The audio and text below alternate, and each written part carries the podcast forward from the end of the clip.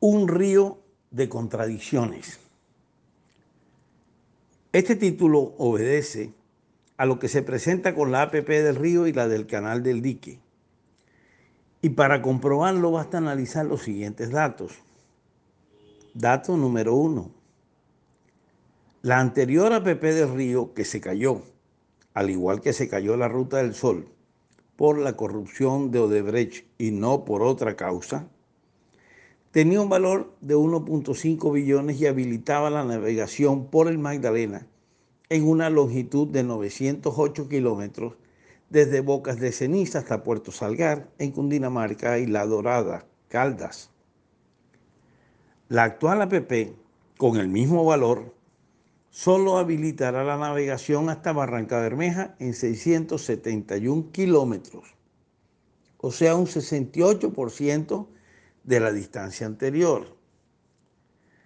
Se estructuró la anterior APP para convoyes completos hasta Barranca y convoyes de cuatro barcazas, 4.000 toneladas, desde Barranca hasta Puerto Salgar. Ese 32% de diferencia en distancia de transporte fluvial económico resulta definitivo. Y comparando la anterior y la actual APP, es fácil comprender cuál le convendría más a Barranquilla y al país, sabiendo que el gran generador y receptor de carga en Colombia se encuentra en el altiplano cundiboyacense, en Antioquia y en el eje cafetero.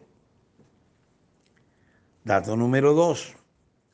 Se abrió la licitación de la APP del Canal del Dique, que es un apéndice del Magdalena, con una extensión de solo 115.5 kilómetros y un valor que excede 3.1 billones más del doble de lo que costará la APP del río para una sexta parte de su extensión. ¿Habrá congruencia entre valores y distancias? ¿No era posible una APP del río de mayor valor y que llegara al centro del país, así el plazo de la concesión fuera más amplio? Argumentar hoy que la anterior APP del río la que estuvo adjudicada y se cayó por una situación que nada tuvo que ver con lo técnico y que era la que le convenía a Barranquilla, llegando hasta el centro del país, no era posible, significaría que los anteriores ministros de Transporte, Natalia Bello, Jorge Rojas Giraldo y Germán Cardona, así como los anteriores directores de Cormagdalena, Augusto García Rodríguez, el capitán retirado Luis Álvaro Mendoza Maceo y Alfredo Varela estuvieron equivocados. Y los dueños de la verdad, esa que no le conviene a Barranquilla, serían la actual ministra Ángela María Orozco y el actual director de Cor Magdalena, Pedro Pablo Jurado. Y aquí, tranquilos, nos tragamos este sapo, porque solo se defienden los 22 kilómetros del, canal navegable.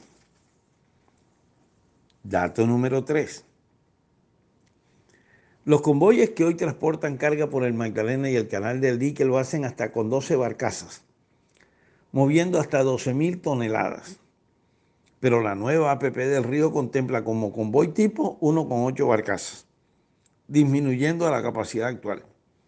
Llegó una explosión de genialidad definieron que las dos exclusas del canal del dique fueran para convoyes de solo seis barcazas, siendo que río y canal son prácticamente una misma arteria, lo cual obligará a unas maniobras de desacoplamiento y acoplamiento muy demoradas y costosas que le restarán competitividad al transporte fluvial por una causa provocada que pudo y aún puede evitarse entendido que las obras en ese canal serán primordialmente de carácter medioambiental. Pero eso no significa que deba ser a cambio de perjudicar a un motor de la economía como lo es el transporte. Y lo increíble es que tanto en Barranquilla como en Cartagena festejamos como tremendos logros las licitaciones de dos proyectos que pudieron ser grandes generadores de desarrollo para ambas ciudades pero que por la miopía, el egoísmo y la soberbia de sus responsables nos restarán competitividad en el, en el concierto nacional. ¡Qué vaina! Nicolás Renovitsky Renovitsky.